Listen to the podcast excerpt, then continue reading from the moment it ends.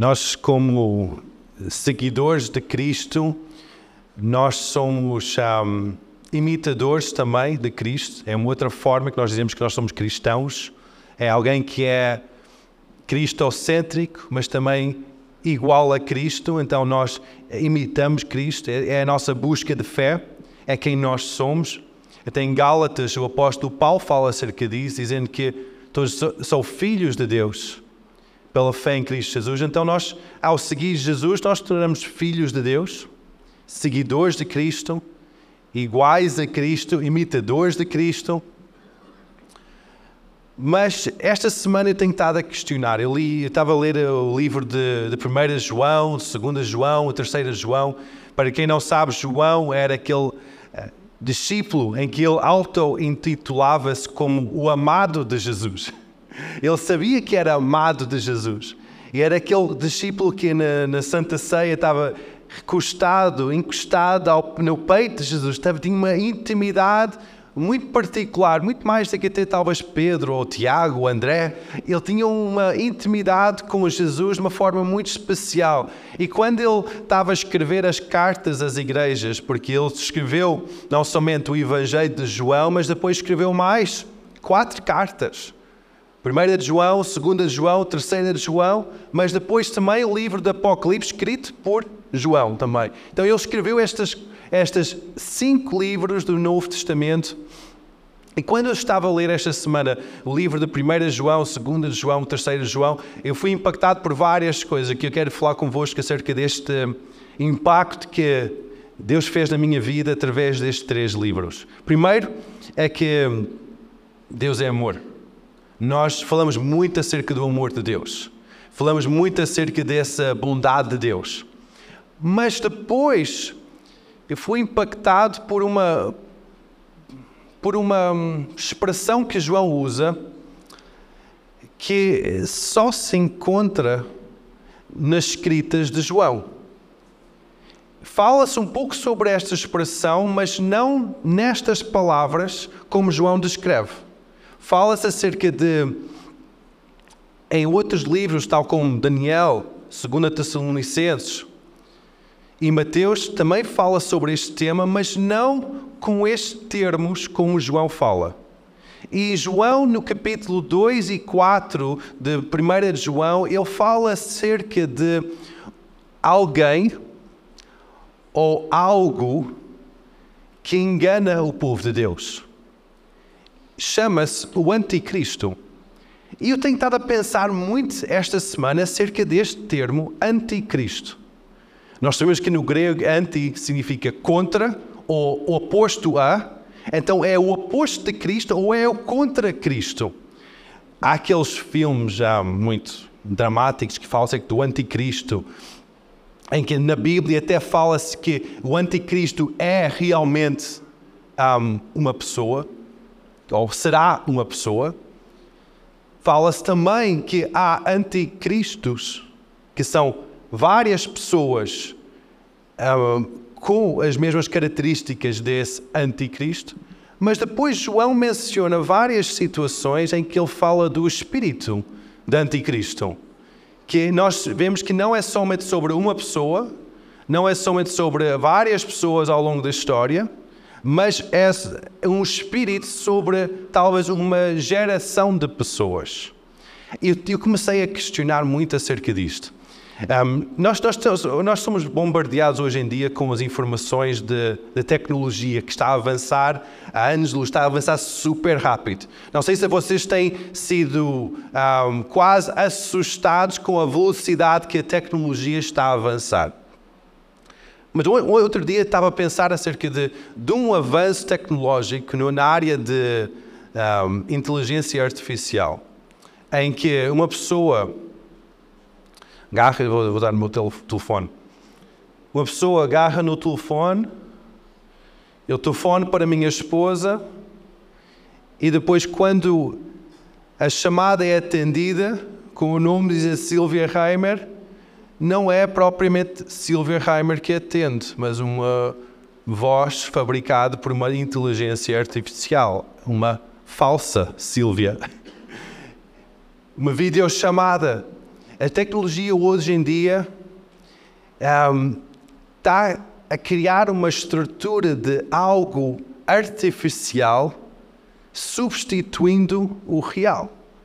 E quando eu comecei a pensar isso ao longo desta semana, comecei a pensar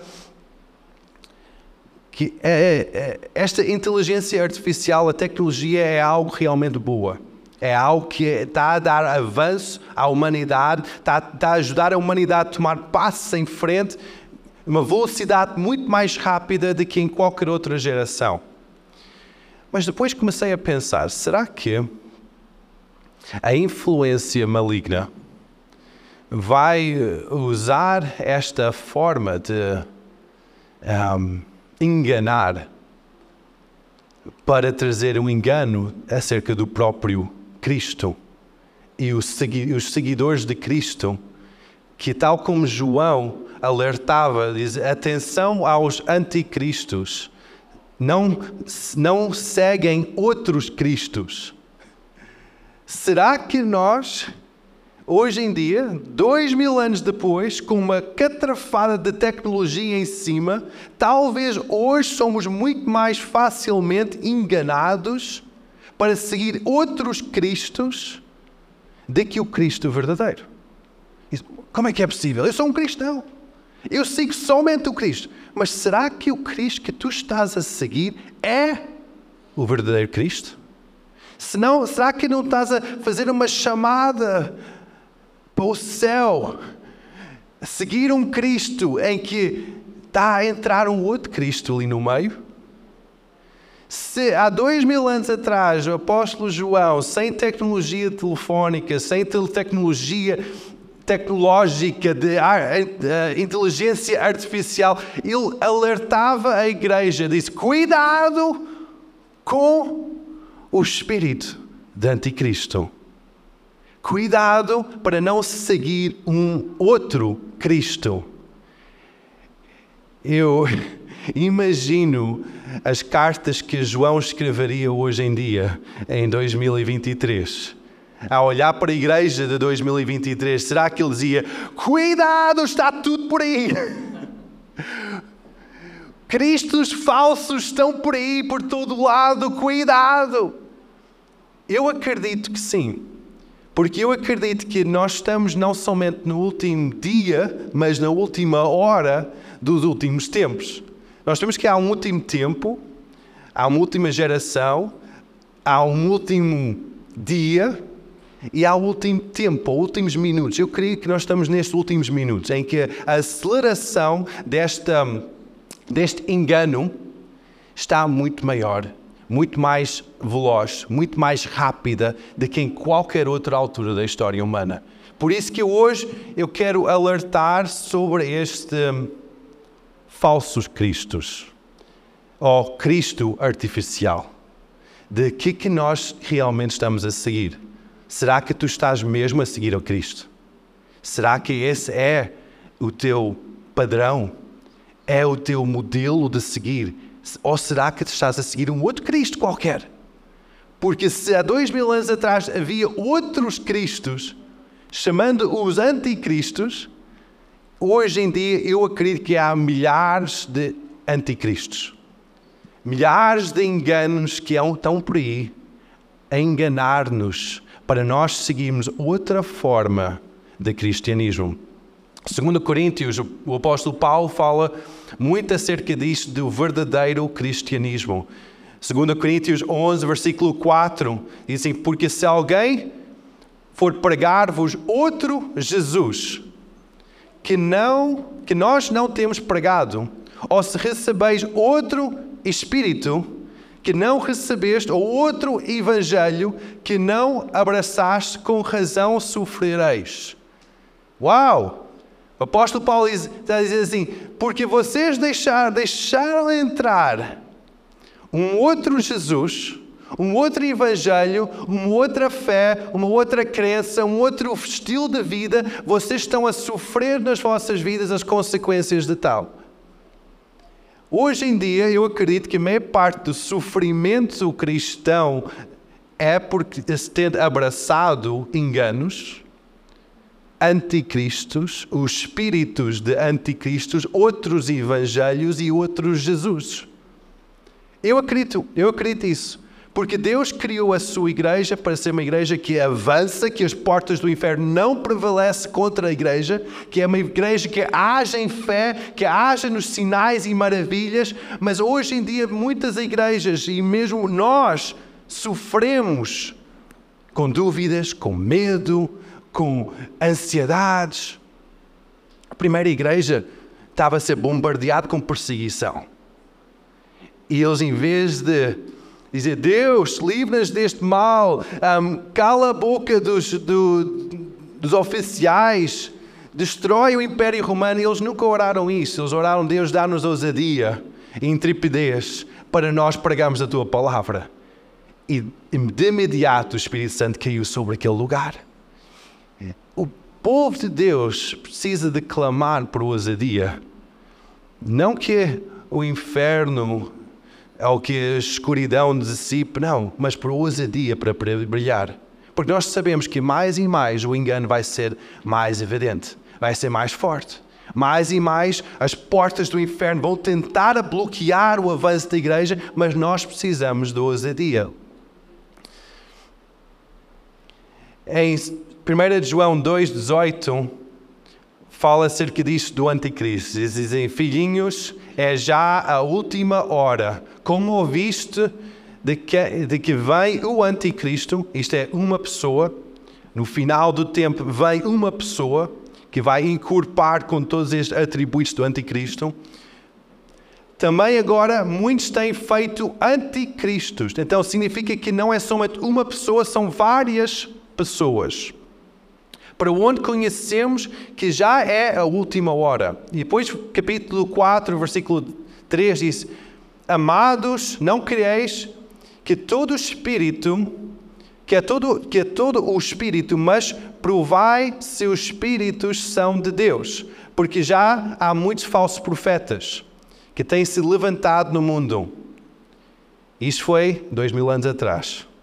Nisto conhecereis o Espírito de Deus, porque todo o Espírito que confessa que Jesus Cristo veio em carne é de Deus. E todo o Espírito que não confessa que Jesus Cristo veio em carne não é de Deus. Mas este é o Espírito do Anticristo. Então, é uma pessoa, são várias pessoas, e depois há um Espírito que é o Espírito do Anticristo de qual já ouviste que há de vir. Eis que já está no mundo. Então, já há dois mil anos atrás havia um espírito de anticristo, já estava no mundo. É o espírito de engano. Filhinhos, sois de Deus e já os tendes vencido.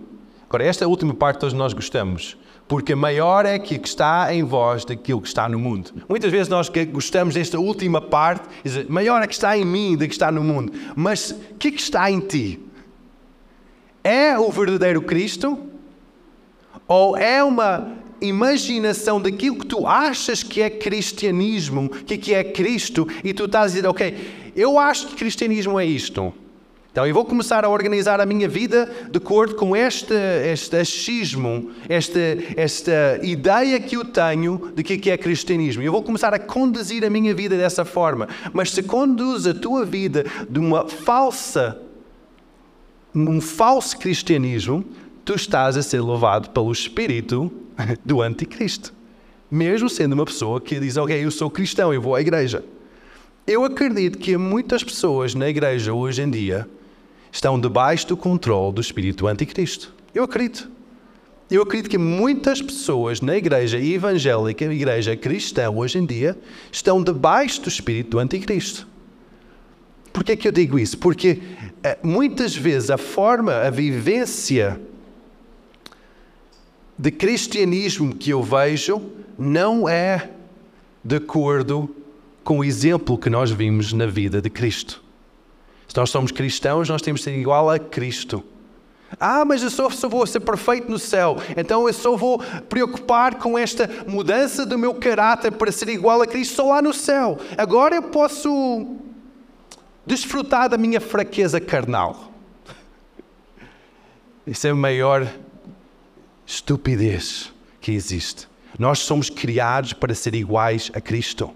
Nós não somos criados para ser iguais ao maior corrupto que anda por aí, que é o maior mentiroso que anda por aí, o maior. Nós somos, somos criados para ser igual a Cristo. Cristianismo é isso, é ser igual a Cristo. Então agora nós vamos falar acerca de alguns aspectos deste anticristo.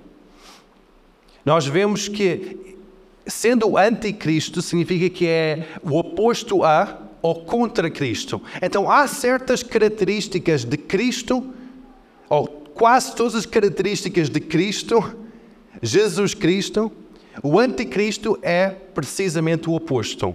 Nós estamos neste momento a falar não só de, da pessoa ou das pessoas que estão debaixo do controle do anticristo, mas o espírito anticristo que paira sobre o mundo. Então, o primeiro, primeiro, primeira característica do espírito anticristo é que é o filho do diabo. Nós sabemos que a característica do Cristo verdadeiro é o filho de Deus. Exatamente o oposto. A Bíblia fala-se que o, que o anticristo, o espírito anticristo, é o filho de, de, de, de perdição, ou filho do diabo. Segunda característica é alguém que é sem lei. Ah, mas nós agora estamos na graça, nós não, nós não vivemos debaixo da lei. A lei de Deus, os padrões para viver de Deus, dado por Deus ao seu povo, é para a segurança, prosperidade e a bênção do seu povo. Então, alguém que está debaixo do controle do anticristo é alguém que é sem lei, não quer lei sobre a sua vida, não quer ordem divina sobre a sua vida. Nós sabemos que o Cristo é ao contrário. Ele próprio diz que eu sou o cumprimento da lei. A lei está cumprida em mim. Então eu não, eu não, tô, um, eu não, não tenho medo da lei porque a lei está completamente cumprida em mim. Quando nós seguimos a Cristo, nós temos de estar bem consciente que o primeiro, a primeira metade da Bíblia é para a nossa orientação. Não é para assustar-nos, sendo o Velho Testamento, fala acerca de guerras, fala acerca de profecias, fala acerca de muita coisa. Não, a primeira parte da Bíblia fala acerca dos padrões da lei do Senhor, em que é a forma em que nós devemos conduzir a nossa vida. Como é que nós devemos olhar para Deus, sendo o todo-poderoso Deus, o Deus dos exércitos, o Deus de todo poder, toda a glória está nas suas mãos. Esse é o Deus do Velho Testamento. Essa é a forma que nós olhamos para Deus. Terceiro é que é o destruidor. É um outro exemplo, é outra um, característica do espírito anticristo, é alguém que destrói as coisas. E nós sabemos que Jesus é o Criador. Ele é o Filho de Deus, que é o Criador dos céus e da terra. Jesus veio para dar vida e vida com abundância, mas o inimigo veio para roubar, matar e destruir. Então há uma, uma posição àquilo que é o caráter de Jesus, de Cristo, pelo espírito anticristo. A quarta característica é um opositor de Deus. Alguém que opõe diretamente a Deus. Nós vemos que há várias religiões no mundo hoje em dia que são religiões debaixo da influência do anticristo, porque estão em oposição direta a Deus. Deus, o único Deus, o Criador dos céus e da terra, tem o seu Filho, que é Jesus, o Filho unigênito, dado à humanidade para a salvação do mundo. Esse é o nosso Deus. Tudo que se opõe a isso está debaixo do controle do Espírito do Anticristo. É o opositor. Quando nós vemos que o Anticristo, o Espírito Anticristo, opõe a Deus, nós vemos que na vida de Jesus, frequentemente ele dizia aos seus seguidores: Eu só faço o que, que eu vejo o meu pai a fazer. Eu só falo o que, que eu ouço o meu pai a dizer. Será que nós, como cristãos, nós podemos ter esse mesmo lema? Eu só vou agir de acordo com aquilo que Deus está-me a dizer. Eu só vou falar de acordo com Deus dá a falar. Eu quero somente a sua vontade, não a minha vontade. Isso é ser cristão. É estar submisso a uma autoridade soberana superior à nossa vontade. Agora, a tradução ah, moderna é: na nossa vida, nós temos decisões que nós fazemos no nosso dia a dia. Por que não, no início do nosso, nosso dia, dizemos: Deus, seja feita a tua vontade sobre a minha vida. Guia-me meus passos hoje. Não ficar preso em casa de Deus. Ok, eu vou ficar preso aqui em casa até tu dizeres o que é que eu devo fazer. Não, nós temos uma, uma, uma série de responsabilidades que nós temos como seres humanos para trabalhar, para ganhar dinheiro, para pagar as nossas contas, para fazer as nossas vidas, para cuidar da nossa esposa, ou nosso marido, ou os nossos filhos, cuidar das nossas responsabilidades, ser pessoas honestas, excelentes em cada área de serviço que nós estamos a fazer. Mas quando nós estamos a dizer, Deus, eu quero somente a tua vontade sobre todas as coisas, nós temos que submeter a nossa gestão, a nossa forma de ver a vida, a uma forma diferente que é a forma de Deus. Significa que a forma que nós gerimos as nossas finanças é diferente. A forma que nós falamos com a nossa esposa é diferente. Honrando-a, cuidando-a. A forma que nós falamos com o nosso marido, se é, é mulher, é diferente. A forma que nós falamos com os nossos filhos é diferente. Talvez na tua casa só viste um, os teus pais, só experimentaste uh, disciplina dos teus pais, aquela rigidez dos teus pais. Mas será que está na Bíblia essa forma de, de ensinar os teus filhos? no caminho do Senhor, submete os teus caminhos ao caminho do Senhor. Faz como Jesus. Eu só faço o que é que eu vejo meu Pai a fazer. Para saber o que é que o Pai está a querer fazer, nós temos que conhecer a palavra escrita pelo Pai, que é a palavra de Deus. Nós temos que ler a palavra. Se temos dúvidas, Deus, como é que eu vou criar os meus filhos? Procura cada versículo que se fala acerca de paternidade, de ter filhos, de ser pai, de ser marido, de ser esposa. Procure isso tudo na Bíblia. Há concordâncias espetaculares hoje em dia. Procure esses versículos todos, sublinhe esses versículos todos, começa a declarar esses versículos todos em primeira pessoa sobre a tua vida. E vais começar a submeter a tua vontade à vontade do Pai. Outra, outra característica do espírito anticristo é o espírito de substituição, ou ser o substituto de Cristo. Ser, ok, havia o, um, havia o Cristo do antigamente, mas agora nós não vamos estar a seguir este Cristo antigamente, vamos modernizar a coisa. Vamos seguir uma outra coisa que substitui o verdadeiro Cristo. A única substituição para nossas vidas foi dada por Deus, que é Jesus, que deu a sua vida por nós. Ele foi o substituto para a nossa vida. Quando nós falhamos, quando nós estamos em pecado, Ele deu a sua vida para perdoar. Então, Ele é o substituto, Ele é a nossa redenção. Próxima característica do espírito de anticristo é o espírito de engano, ou ser o enganador é, um, é uma forma que o diabo é descrito na Bíblia ser o grande enganador, que é aquele que engana as pessoas. É aquele anjo da luz que parece bom, mas não é. Parece que é algo santo, mas não é. Nós podemos dizer, ah, eu, eu sinto que é algo bom, mas não é. Hoje em dia, falando uma vida adulta, falando em. Vocês são adultos aqui na sala. Hoje em dia há um grande engano acerca do casamento. Eu fui ao, a Dublin para celebrar um casamento. Para, um casal convidou-me para ir celebrar o casamento deles no norte da Irlanda. E hoje em dia há um grande engano à volta de um casamento. Em que eu sinto amor, eu sinto que nós devemos ter vida em conjunto, eu sinto que nós devemos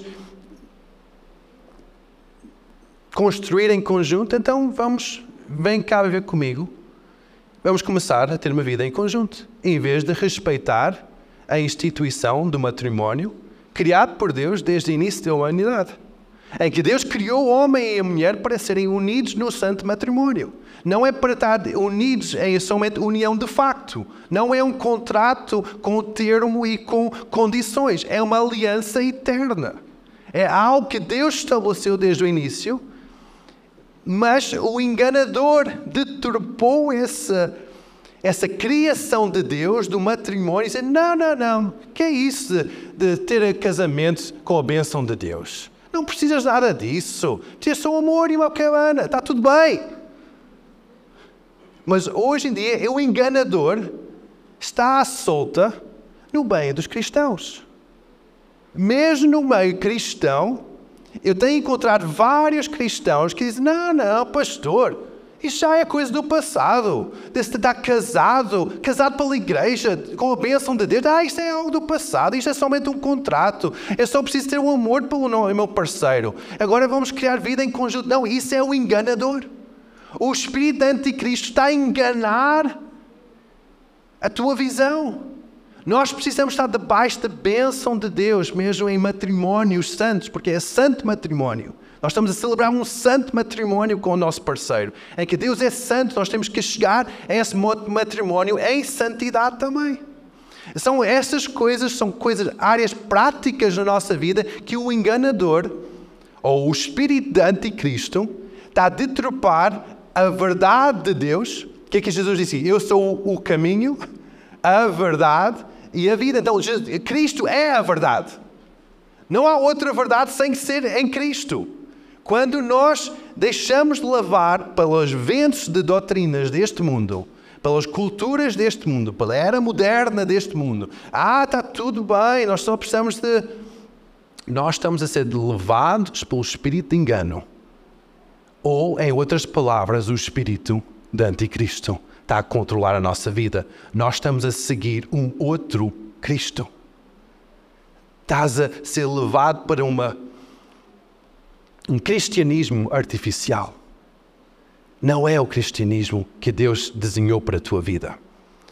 A outra área é alguém que é herético, ou herético é alguém que opõe a vida de Deus opõe à divindade de Deus.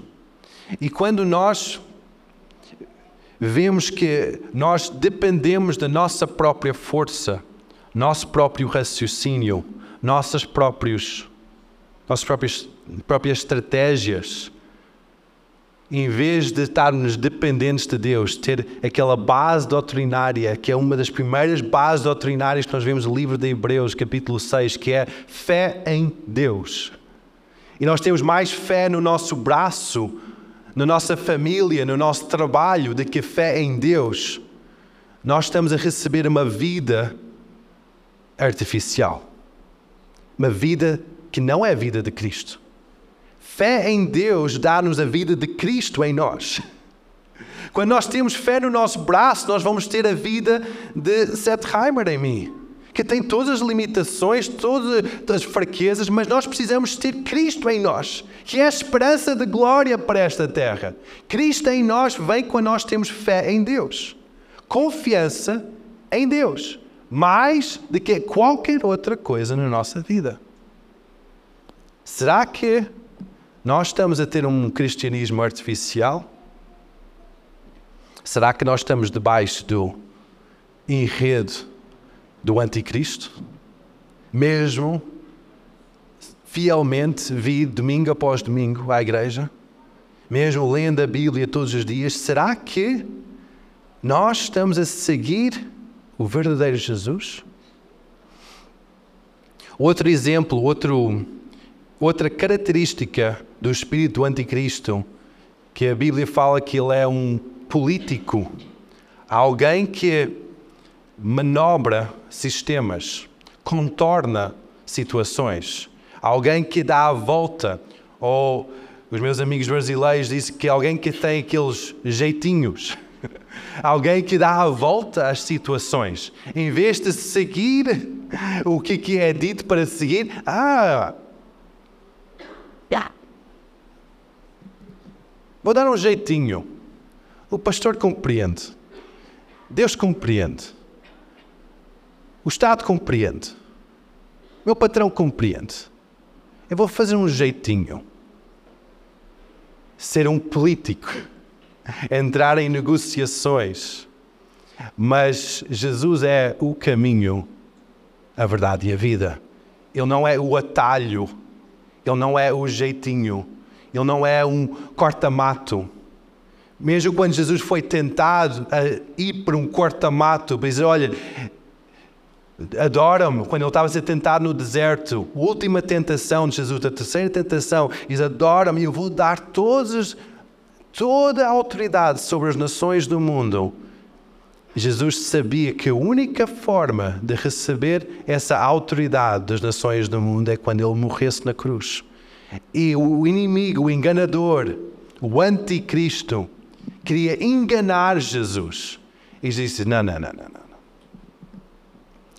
Eu sou o caminho, a verdade e a vida. Jesus é o caminho.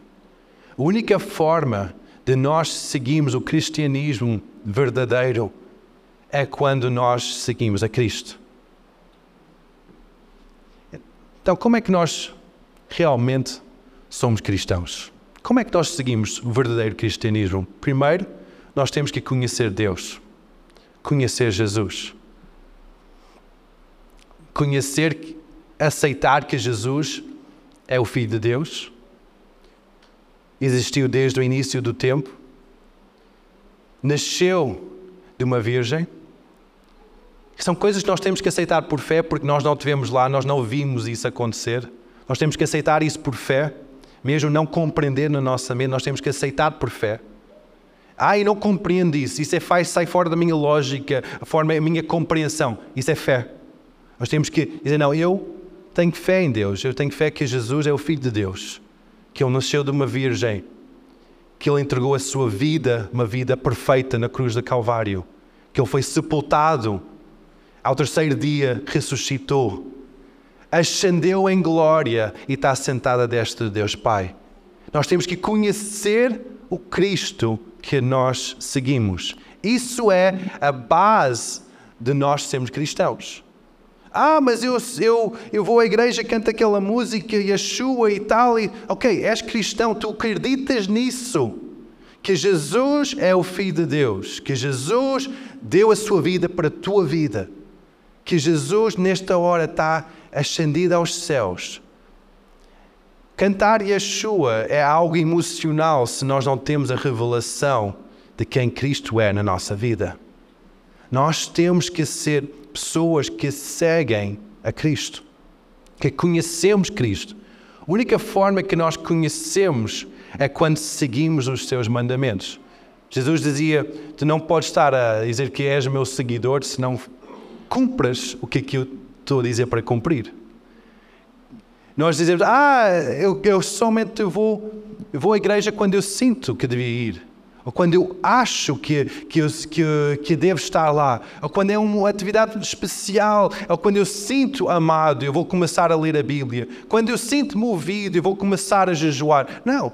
Nós temos que seguir os princípios, os ensinamentos dados por Jesus, dados por Deus, desde o início da Bíblia até agora. Quais são alguns desses ensinamentos?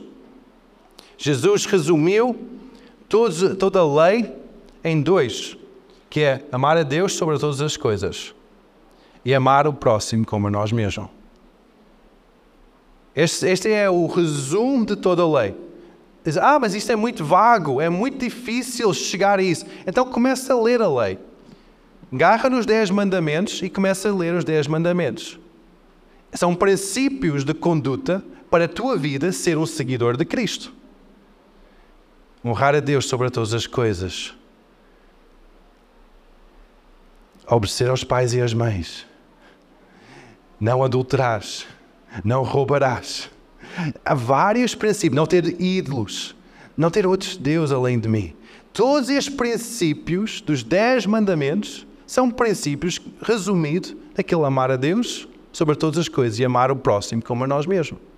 Se nós temos dúvidas desses, desses princípios, como é que isso é prático para a nossa vida, Jesus explicou isso de uma forma muito prática. Quando ele subiu à montanha, juntou milhares de pessoas à sua volta, e nos capítulos de Mateus 5, 6 e 7, Jesus começa a dar uma pregação que é talvez a maior pregação que ele deu que é a pregação da montanha, em que ele explica os dez mandamentos de uma forma muito prática, com muitos exemplos, com muita, muita, um, muitas imagens. E ele explica como é que nós devemos viver sendo um cristão, um seguidor de Cristo. Nós podemos perguntar: ah, mas como é que isso se faz? Começa a ler a tua Bíblia. Começa a, não somente ler como um livro, um livro de história, mas começa a ler isso como o teu guia, o guião da tua vida, aquele, aquela explicação de como é que deves viver e depois começa a pôr em prática. Mas há algo diferente que, que nós temos hoje em dia, que é que o próprio João fala isso no 1 João, que quando ele fala acerca dos, do, dos anticristos, do espírito anticristo, 1 João 2 fala acerca disso, e fala acerca que nós recebemos a unção do Espírito Santo que revela-nos a verdade. Nós podemos buscar toda a forma de vivência, desde o Velho Testamento para, para agora seguir à risca os dez mandamentos, seguir à risca o, o sermão da montanha, seguir à risca cada mandamento. Mas Jesus deu algo ou alguém para nós que leve-nos a um outro patamar, que ajude-nos a viver de acordo com o padrão de Cristo, que é a unção do Espírito Santo. Diz que a unção de Deus está sobre vocês. A unção que explica o que é a verdade, que ajuda. E João fala acerca disso sendo a forma que nós, no meio de tanto engano, no meio de tanta tanto engano que anda por aí, de cristos artificiais, a única forma que nós conseguimos realmente conduzir a nossa vida e não deixar-nos ser enganados é quando o Espírito Santo está não somente sobre nós, mas completamente cheio. Nós somos cheios do Espírito Santo. O Espírito Santo é aquele consolador, é a terceira pessoa de Deus, que, que não somente consola-nos, conforta-nos, mas guia-nos, explica-nos qual é que é o caminho que nós devemos dar. Qual é que é o próximo passo? Dá-nos poder para sermos separados deste mundo e completamente dedicados a Cristo. O Espírito Santo é a única forma, sendo o Espírito Santo em nós, sobre nós, é a única forma que nós verdadeiramente conseguimos ser cristãos. Porque o Espírito Santo é aquilo que transforma-nos. Se hoje estás, a, estás numa situação em que tu não sabes se o Espírito Santo está em ti. Não sabes se estás a seguir o real, o, verdadeiro Cristo, que tens estado a, a ver alguns princípios, alguma forma. Hoje, hoje esta pregação é essa, essa explicação, essa exortação que eu quero vos dar, dizer, cuidado com o engano, cuidado com o que é artificial. E não estou a falar acerca da tecnologia, estou a falar acerca da tua fé, da tua crença. Cuidado com o Cristo que estás a seguir? Será que é o Cristo, o Filho de Deus vivo? Será que o Jesus que tu estás a seguir é o, é o Jesus, o Filho de Deus vivo, que entregou tudo para nós? Ou será, será que é um, uma ideia da tua mente de que é cristianismo? De ser uma pessoa boa, uma pessoa honesta, uma pessoa que tem algum hábitos de ir à igreja, umas liturgias um, cristãs? Ou será que estás disposto a dar a tua vida para o teu irmão? A pessoa que está sentada, sentada, está sentado ao teu lado? Será que estás disposto a dar a tua vida para alguém que tu não conheces? Alguém desconhecido? Será que estás disposto a dar a tua vida para o teu inimigo? Isso é tudo o exemplo que Jesus nos deu. Deus deu. Jesus deu o exemplo de dar a sua vida para os seus amigos, que são os seus seguidores, os discípulos, aquele círculo mais próximo. Até deu os seus, a sua vida para pessoas desconhecidas, que ele nem sabia o nome, nem sabia, nem conseguia ver naquela hora da sua crucificação, pessoas desconhecidas. E depois ele deu a sua vida mesmo para as pessoas que a pregaram na cruz, que mataram a sua vida. Será que estás disposto a dar a tua vida para isso? Para esse, esse nível de entrega de amor, esse nível de entrega de fé, esse nível de entrega de vida? Isso é cristianismo.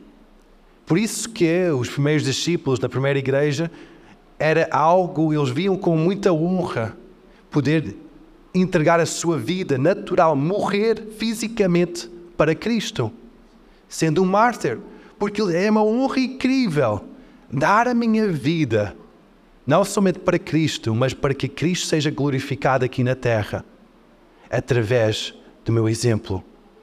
Será que esse é o Cristo que nós estamos a seguir? Esse exemplo de vida que nós estamos a seguir? Ou nós estamos a construir o nosso império, a nossa, o nosso reino de conforto à nossa volta? Nosso reino de conforto em termos de todos os bens materiais, toda a segurança que nós temos? Ou será que nós estamos dispostos a realmente ser confrontados pelo amor de Deus? Se Jesus resumiu toda a lei, toda a Bíblia em dois princípios, aqueles dois princípios falam os dois acerca de amor. Amar a Deus e amar o próximo. Há um lema, há um padrão, há uma bússola nestes princípios na vida de Jesus que é o amor. Será que nós estamos dispostos a amar? Ah, mas eu gosto tanto de ver televisão. Isso é amar? Ah, eu gosto tanto de trabalhar. Esse, esse estás a ser movido por amor quando estás a trabalhar? Ah, eu gosto tanto de falar com pessoas. Estás a falar com pessoas na base da fofoca ou estás a falar de, na base de o amor de Deus? Trazer uma pessoa para Deus naquela conversa. Cada área da nossa vida tem que ter esse lema, essa base do amor. Isso é cristianismo, porque Deus é amor. Primeiro João fala acerca de Deus é amor. Em Deus não há temor, não há medo, não há inseguranças, porque Deus é amor. O perfeito amor lança fora todo o medo. Quando nós deixamos de, de, ter uma vida egoísta, de ter uma vida que só foca em nós mesmos, que começamos a amar a Deus em primeiro lugar e depois amar o nosso próximo como a nós mesmos, nós podemos começar a ter aquela segurança que nós estamos a seguir o Cristo verdadeiro. Nós não estamos a seguir um Cristo artificial. Quando nós amamos o nosso próximo, nós amamos a individualidade do nosso próximo. Como o nosso próximo é tão especial, sendo tão diferente de nós. É amar o nosso próximo. É amar que essa pessoa, olha para a pessoa ao teu lado e olha as diferenças que a pessoa tem. Olha que a pessoa não é igual a ti. Talvez tu já tens algum carinho para a pessoa, mas começa a amar as próprias diferenças que a pessoa tem, as próprias originalidades que a pessoa tem, que a pessoa é diferente de ti. Amar o próximo é isso, é amar essa individualidade. Mas amar o próximo não é somente amar a individualidade, porque nós podemos ver isso no, no aeroporto, vemos a individualidade espalhada para todo lado. Há pessoas de culturas diferentes. Basta ir ao aeroporto, sentar ali um, durante uma hora, consegues ver nacionalidades diversas e podes começar a amar a individualidade. Mas também nós temos que amar o nosso próximo, amando a comunidade. Amando o facto de estarmos em conjunto. É, foi uma das grandes razões que nós queremos celebrar o aniversário da igreja tendo um almoço com, com a igreja. Não é, não é convosco, porque nós somos todos igreja, mas um almoço em conjunto, porque nós amamos a comunidade. Não é somente um tempo de, ok, vamos só encher a barriga com uma comida fantástica. Não, nós queremos promover a comunidade, amando a comunidade. Amar o próximo é isso. É não somente gostar de estar individualmente com alguém, porque isso é, um, isso é, isso é bom almoçar e conversar, beber um café, estar individualmente com alguém, mas também é um outro nível de amar o próximo, é quando nós começamos a amar a comunidade, amar a igreja. A igreja é mais do que uma pessoa, é uma coletividade de pessoas juntos com um só pai, sendo todos família. Que coisa maravilhosa! Isso é amar o próximo. Amar estar junto com a igreja. Será que tu amas estar junto com a igreja? Será que tu amas tempos de comunhão com a igreja? Ou é uma seca? É, é difícil. É, é algo que é, custa. Ora para o Espírito Santo dar mais amor. Para que sejas mais cristocêntrico. Igual a Cristo. E que não deixes levar pelo engano de estar separado da comunidade. Estando separado da comunidade, é um outro exemplo do espírito anticristo, que separa as pessoas, que divide as pessoas. Deus deseja que a sua família ande unida que esteja toda em conjunto, que toda a igreja anda em conjunto. Quando cada um vai para o seu canto, cada um fica na sua casa, olhando para o seu ecrã, recebendo somente o que é que eu quero receber de Deus. Eu ponho uma grande ponta de interrogação no cristianismo que aquela pessoa está a seguir. Eu sei que hoje em dia estou a pisar terra muito minada, porque hoje em dia, com a expansão de, de tecnologia, muitas pessoas querem somente ficar em casa na sua individualidade, ter a sua fé. Mas a segunda, o segundo mandamento que Jesus deu é não é somente amar Deus, mas amar o próximo. O próximo só podes amar se estás fisicamente próximo da pessoa. Não podes amar o próximo somente a receber uma pregação online. Não podes.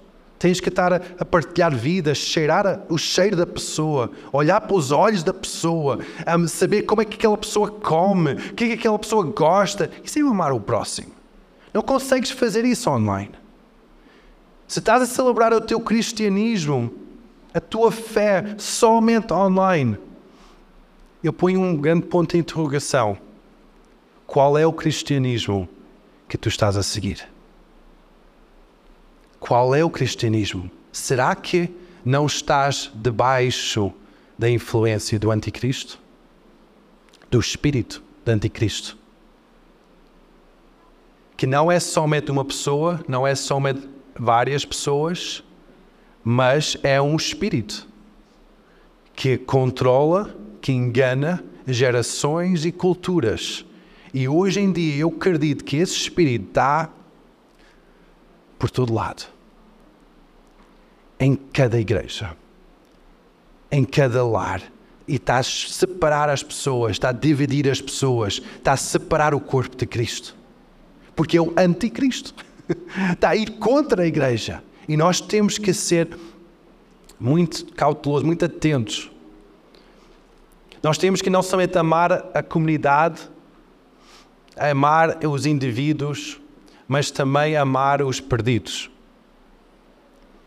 Amar aquelas pessoas que falam mal, cheiram mal, têm uma outra forma de vida, que não conhece Jesus. Amar essas pessoas, tal como tu amas a ti próprio.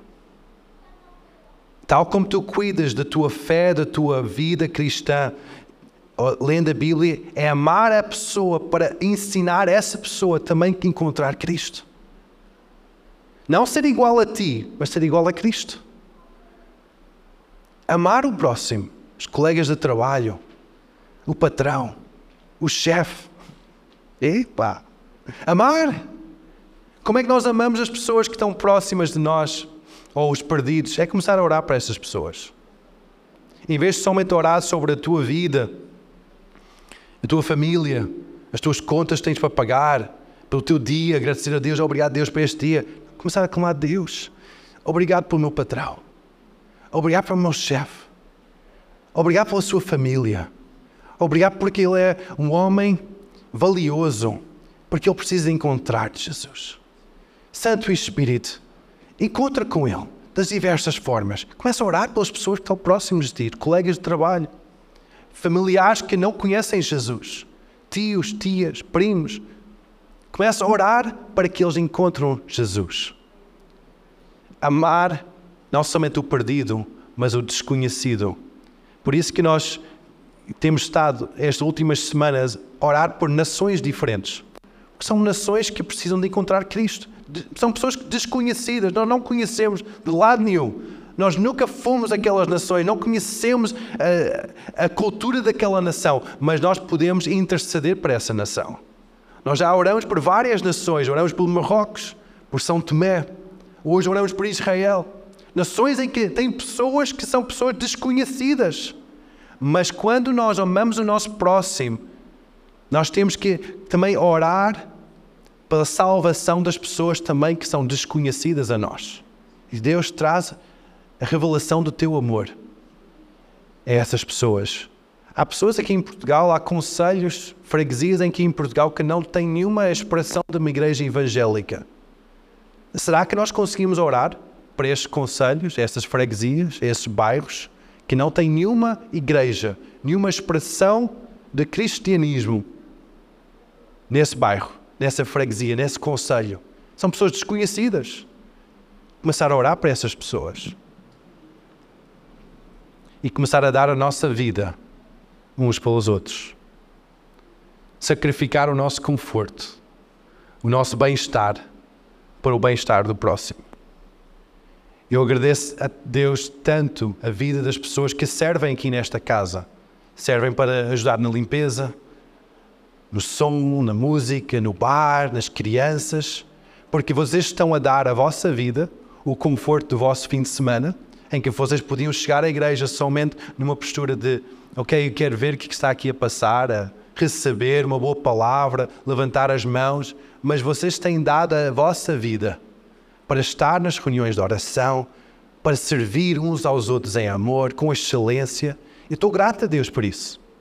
Vocês estão a dar a, a vossa vida a outras pessoas, que são as outras pessoas aqui da igreja, para a edificação desta casa. Mas e, e as pessoas fora daqui? E, as pessoas, e os vossos vizinhos? Vocês conseguem servir os vossos vizinhos? Às vezes começa com um sorriso, um bom dia. Olá! Nós temos o hábito de, nós entramos na garagem e o nosso vizinho, ele fica muitas vezes lá na garagem a tratar dos carros, ele gosta muito de carros. Ele é um senhor mais, mais de idade. Eh, nós ensinamos os nossos filhos desde pequeno a cumprimentar as pessoas.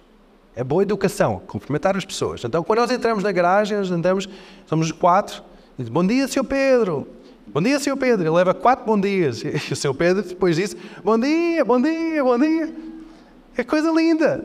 Simpatia, amor. Coisas simples que demonstram amor, carinho.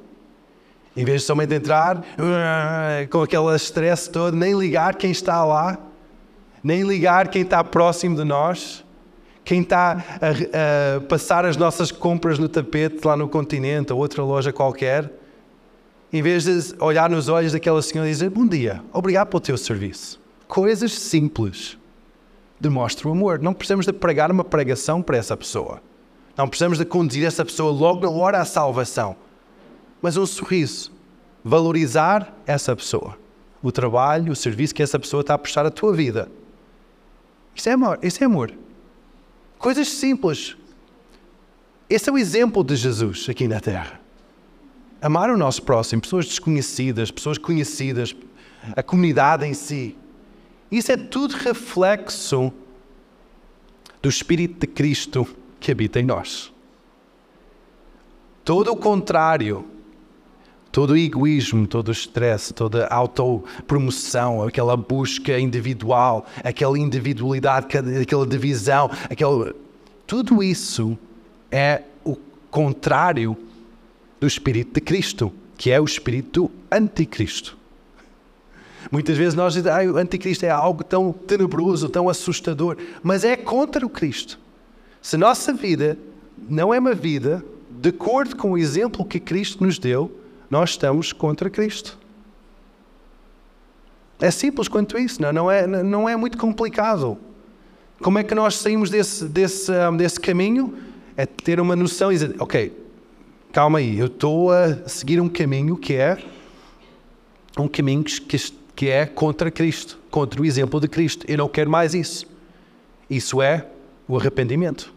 Mudança, quer dizer, abro os uau, eu estou mesmo mal, eu vou mudar de caminho.